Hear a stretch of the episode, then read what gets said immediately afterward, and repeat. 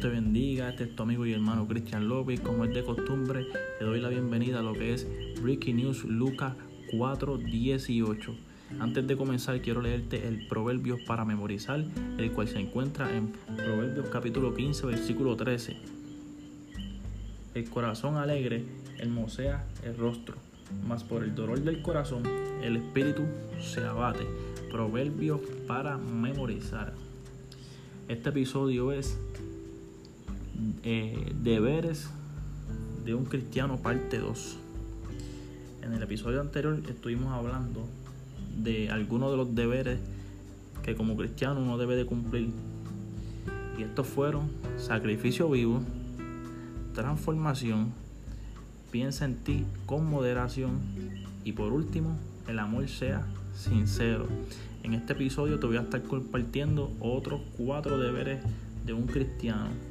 Y es obvio que sabemos que la base de nuestra relación con Dios es mediante la oración, la lectura de su palabra y escudriñar su palabra, que son sumamente importantes. Pero como cristianos tenemos ¿verdad? algunos deberes que debemos de cumplir. Así que yo te estaré ¿verdad? compartiendo algunos, porque con estos deberes vamos a estar llegando a la meta, que la meta de todo cristiano es ser como Jesús. Así que empezamos con el primer deber, que es evitar la venganza.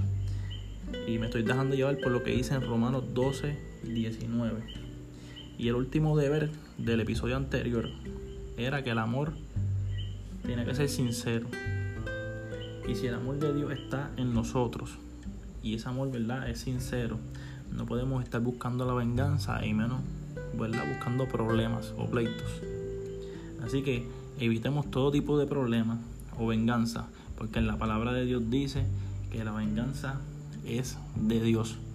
Y también es que se ve muy feo que un cristiano que dice, ¿verdad?, que Cristo te ama, que se pasa predicando la palabra de Dios, esté buscando problemas, porque ya ahí automáticamente se te daña el testimonio. Así que es bien importante que estés lo más lejos posible de los problemas para que tengas un buen testimonio y no tengas ningún tipo de problema y prediques el amor de Cristo. El deber número dos es los presos y maltratados. En cada oración que hagamos debemos de, de, de pensar en los demás antes de pensar en nosotros. Hay un sinnúmero de cosas por las que debemos orar y una de ellas son los presos y los maltratados. Ellos no viven como nosotros.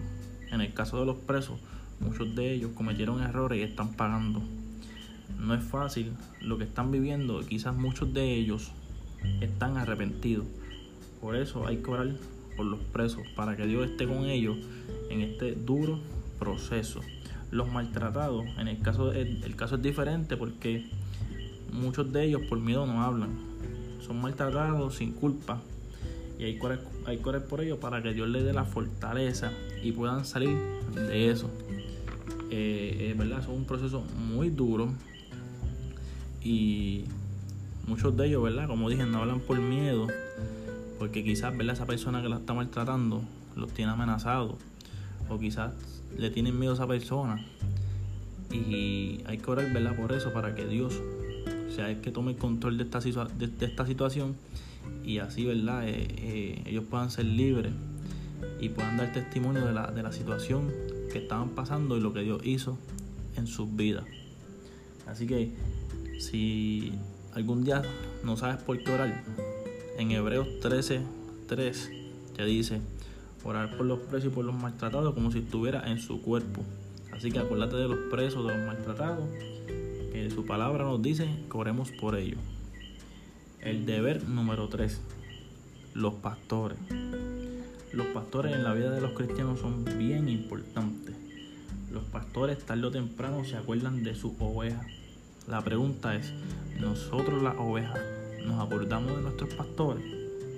Por eso en Hebreos 13, 7 nos dice, acordaos de vuestros pastores. Y no tan solo eso, continúa diciendo, que consideremos el resultado de su conducta e imitar su fe. También hay que obedecerlo y sujetarnos a ello. Mi opinión es que dentro de la iglesia la persona que o el modelo a seguir, ¿verdad? Obviamente, principalmente Jesús, pero como no lo vemos, eh, le siguen los pastores, porque los pastores diariamente pasan por un sinnúmero de situaciones y tú, tú, lo ves a ellos con la misma fe, tú los ves a ellos con, con, con el mismo gozo, ellos continúan orando, sí, sí, tienen sus situaciones personales, tienen que lidiar con ellas, más con las situaciones ¿verdad? que le traemos nosotros, las ovejas. Así que, para mí, ¿verdad? mi opinión es que el ejemplo a seguir dentro de la iglesia son los, los, pastores. Y en la palabra ¿verdad? dice que nos acordemos de ellos. Y como te dije con el deber anterior, si no tienes por qué orar, ora por tus pastores, ora por los presos, por los maltratados.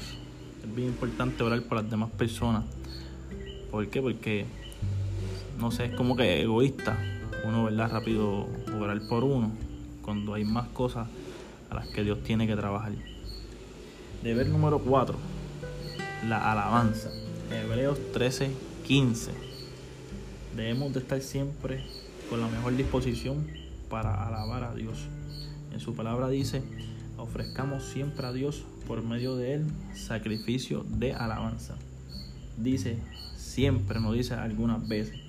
A través de la alabanza a Dios suceden muchas cosas buenas y a Dios le agrada que tú lo alabes.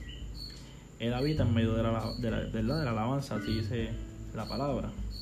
Así que mantente alabando a Dios para que sientas de continuo su presencia y te mantengas siempre en gozo. Así que esto ha sido todo. Dios te bendiga y te espero en el próximo episodio.